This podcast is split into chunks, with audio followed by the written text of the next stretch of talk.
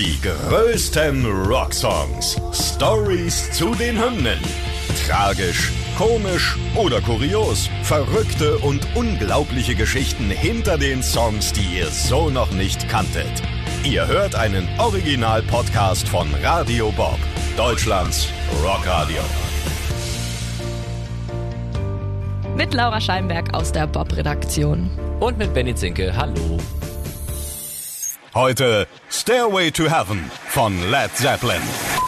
There's a lady who's sure all that glitters is gold, and she's buying the stairway to heaven. When she gets there, she knows if the stores are all closed, with a word she can get what she came for. Ja, Laura, ich muss ganz ehrlich sagen, auf diesen Podcast habe ich mich, ich freue mich auf jeden Podcast, den wir hier machen, aber auf den habe ich mich schon wochenlang sehr, sehr groß und besonders gefreut, weil ich meine, wir reden über einen der Rocksongs. Wenn man jetzt ein Ranking machen würde von den ne, Bob-Hörern, welches ist der größte Rocksong aller Zeiten? Ja, Highway to Hell oder so wäre vorne mit dabei, aber ganz sicher auch Stairway to Heaven. Nicht Ja. nur, weil er unfassbar lang ist, sondern weil er auch irgendwie vom ganzen Aufbau her, ne, leise baut sich auf und hinten raus die Solo von, ah, ich mach mal alles mal der Reihe nach. Aber Genau. ich glaube, du bist auch Fan des Songs, ne? Absolut. Also das ist für mich Top 1 von den Songs, die ich höre, wenn ich abends im Sommer auf dem Balkon sitze, kaltes Bier und nette Gespräche, dann kannst du den einfach immer hören. Tatsächlich deine Nummer eins. Meine Nummer 1. Wow, da müssen wir uns ja ganz viel Mühe geben. Aber Ja, bitte. ich äh, hoffentlich gibt's am Ende nicht eine Illusion, die zerplatzt. Hatten wir häufiger schon im Podcast, dass man dann am Ende so denkt, ach, darum geht's im Song oder deshalb wurde er geschrieben. Na, wollen wir mal Schauen schauen, wir ob mal. wir das Ja. halten können. Also gerüchteweise zufolge ist David to Heaven erstmal inspiriert tatsächlich von der Herr der Ringe. Das wäre auch nicht der erste Song, bei dem das der Fall ist, denn äh, die Band hat einige, die sich am Fantasy-Epos orientieren, wie zum Beispiel Misty Mountain Hop und The Battle of Evermore. Aber die Theorie, die wurde auch Gott sei Dank nie von der Band bestätigt, weil ich muss ganz ehrlich sagen, ich könnte dazu auch nicht viel mehr sagen, weil ich von Herr der Ringe keine Ahnung habe. Nope. Aber wie ist es denn eigentlich? Im Gegenteil, ne? Ja, also Robert Plant äh, sagt, der Song hat auf jeden Fall eine Power, aber das ist eher so was Abstraktes. Er macht da selbst äh, keine genaue Interpretation fest, aber er sagt, ähm, interpretiert einfach äh, selbst je nach Tagesform was anderes.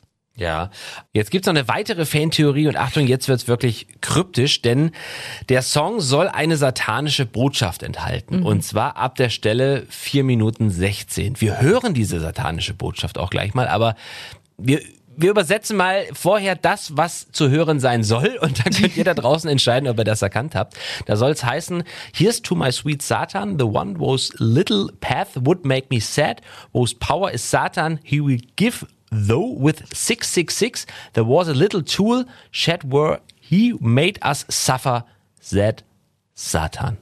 So, also, wir, ist ungefähr klar, was es bedeuten soll. Jetzt könnt ihr mal entscheiden, ob ihr das raushört. Wir spielen euch die Stille vor.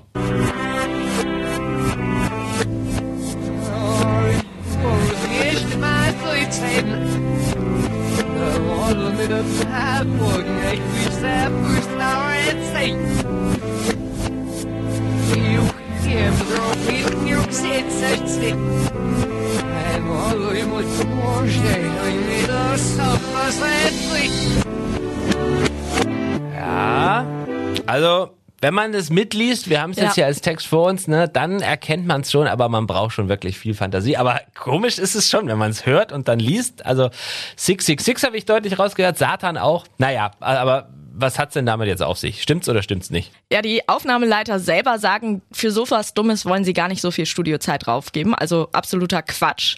Robert Plant selbst ist sogar ganz schön bestürzt über diese Behauptung. Die äh, Theorie hat er im Musician Magazine in 1983 kommentiert und ähm, hat dazu gesagt, dass er ziemlich traurig darüber ist, weil Stairway to Heaven mit den besten Intentionen geschrieben wurde und ein Tape äh, rückwärts abzuspielen und dann da auch noch versteckte Botschaften anzuhängen, das ist einfach nicht seine Art, da überhaupt Musik zu machen. Also Blödsinn.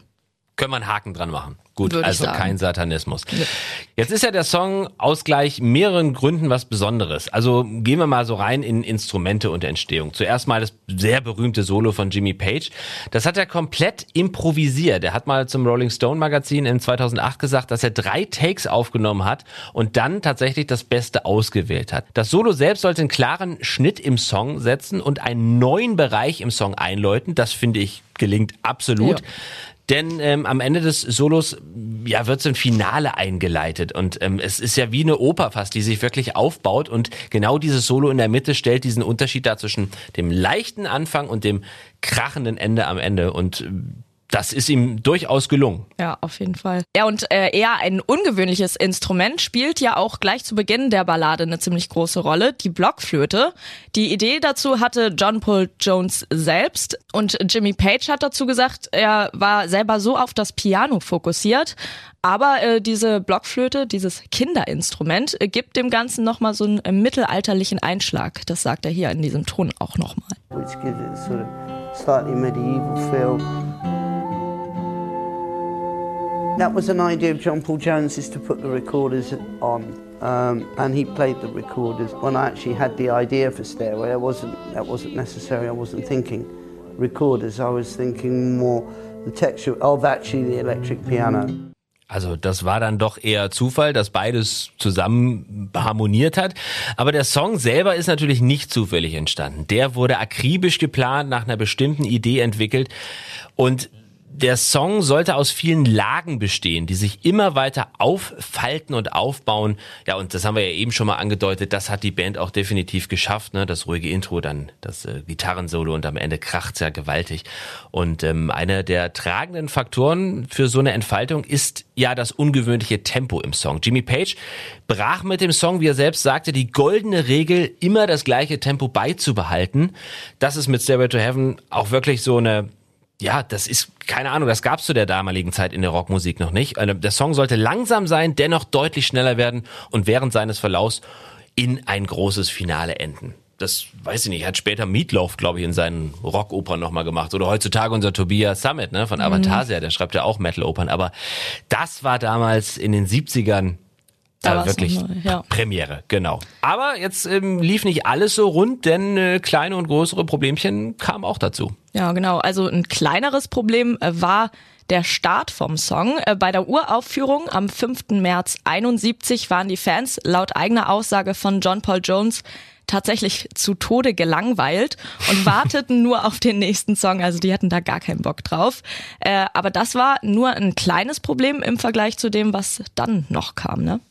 Ja, aber viel, viel später. Ne? Also wir drehen die Uhr jetzt von 71, 1971 mal auf 2014. Jetzt müsste ich meine mathematischen Kenntnisse bemühen, aber da war der Song ja schon weit über 40 Jahre alt. Da wurden nämlich die Probleme größer. Du sagst es, Led Zeppelin wurden wegen angeblicher Copyright-Verletzungen verklagt, denn angeblich soll die Band das Stairway to Heaven Riff von der Band Spirit, genauer ihrem Song Taurus, geklaut haben. Led Zeppelin waren mal die Vorband für Spirit bei ihrer ersten Amerika-Tour und der Song Taurus kam schließlich zwei Jahre vor Stairway to Heaven raus. Aber wir erinnern uns vielleicht noch dunkel dran, das Verfahren, das durchlief mehrere Instanzen und schließlich wurden Led Zeppelin dann aber erst sechs Jahre später, 2020, freigesprochen und die Klage abgewiesen. So. Ranken sich ja bis heute viele Gerüchte, ne? Wollten sich jetzt vielleicht äh, die Herren der mh, klagenden Band da noch mal ein bisschen am Song bereichern, weil das hätte ja doch den ein oder anderen Dollar noch mal eingebracht. Aber gut, äh, ist abgewiesen so und damit ähm, im Zweifel für den Für den Angeklagten. Angeklagten, denke ich Genau. auch, ja. Ja, ich finde, wir schnacken noch mal über die Entwicklung. Ähm, wir haben ja schon gesagt, der Song konnte bei der Uraufführung nicht überzeugen, aber das ist ja nicht so geblieben, oder? Nee, Gott sei Dank nicht. Die Weltpremiere, die gab es am 1. April 1971 von einem Live-Publikum. Da wurde das Ganze aufgenommen und drei Tage später bei der BBC ausgestrahlt. Und der Song wurde daraufhin bei wirklich fast jedem Led Zeppelin-Konzert performt.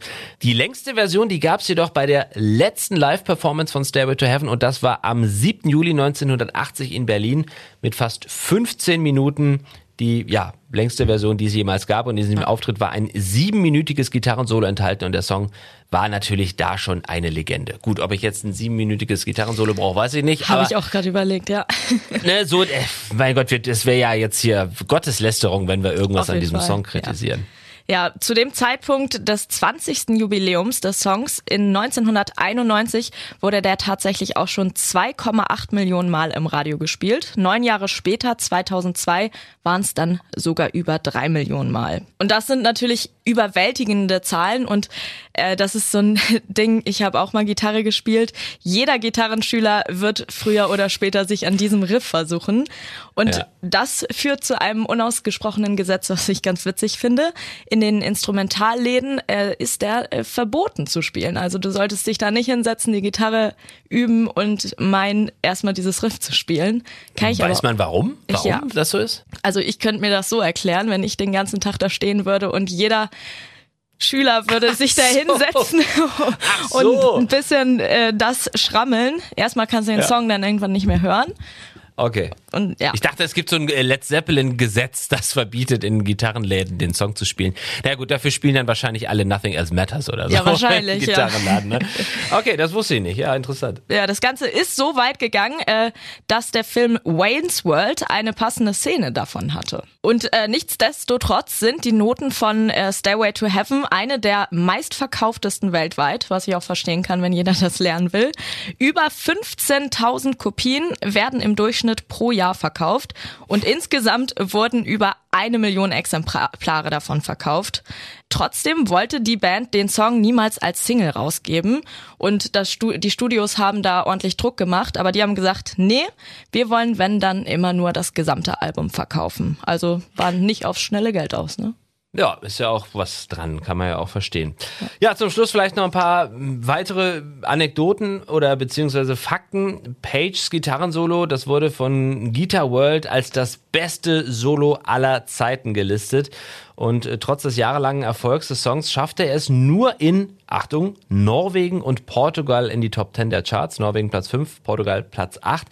Aber da sieht man auch wieder, Charts sind halt eben nicht alles. Ne? Und ähm, der Song hat ja ganz viele Gesetze gebrochen. Ne? Macht nicht so einen langen Song, den spielt doch im Radio eh keiner. Naja, wir hier spielen ihn und wir kürzen da auch nichts weg. Dann müsste man uns, glaube ich, verhaften und festnehmen, wenn wir zum Beispiel das Gitarrensolo rausschneiden würden oder so. Nein. In 2012 wurden Led Zeppelin dann ja auch von Barack Obama geehrt. Da gibt's einen legendären Live-Mitschnitt. Wer sich das noch nicht mal angeguckt hat bei YouTube, da performen Led Zeppelin diesen Song mit einem Gospelchor und die äh, Mitglieder sitzen im Studio. John Bonhams Sohn sitzt, glaube ich, am Schlagzeug. Da sind nur Berühmtheiten im Publikum. Auch die Frau von Barack Obama geht richtig ab in diesem Video. Also toll und ja, ich meine, Platz 31 der 500 größten Songs aller Zeiten.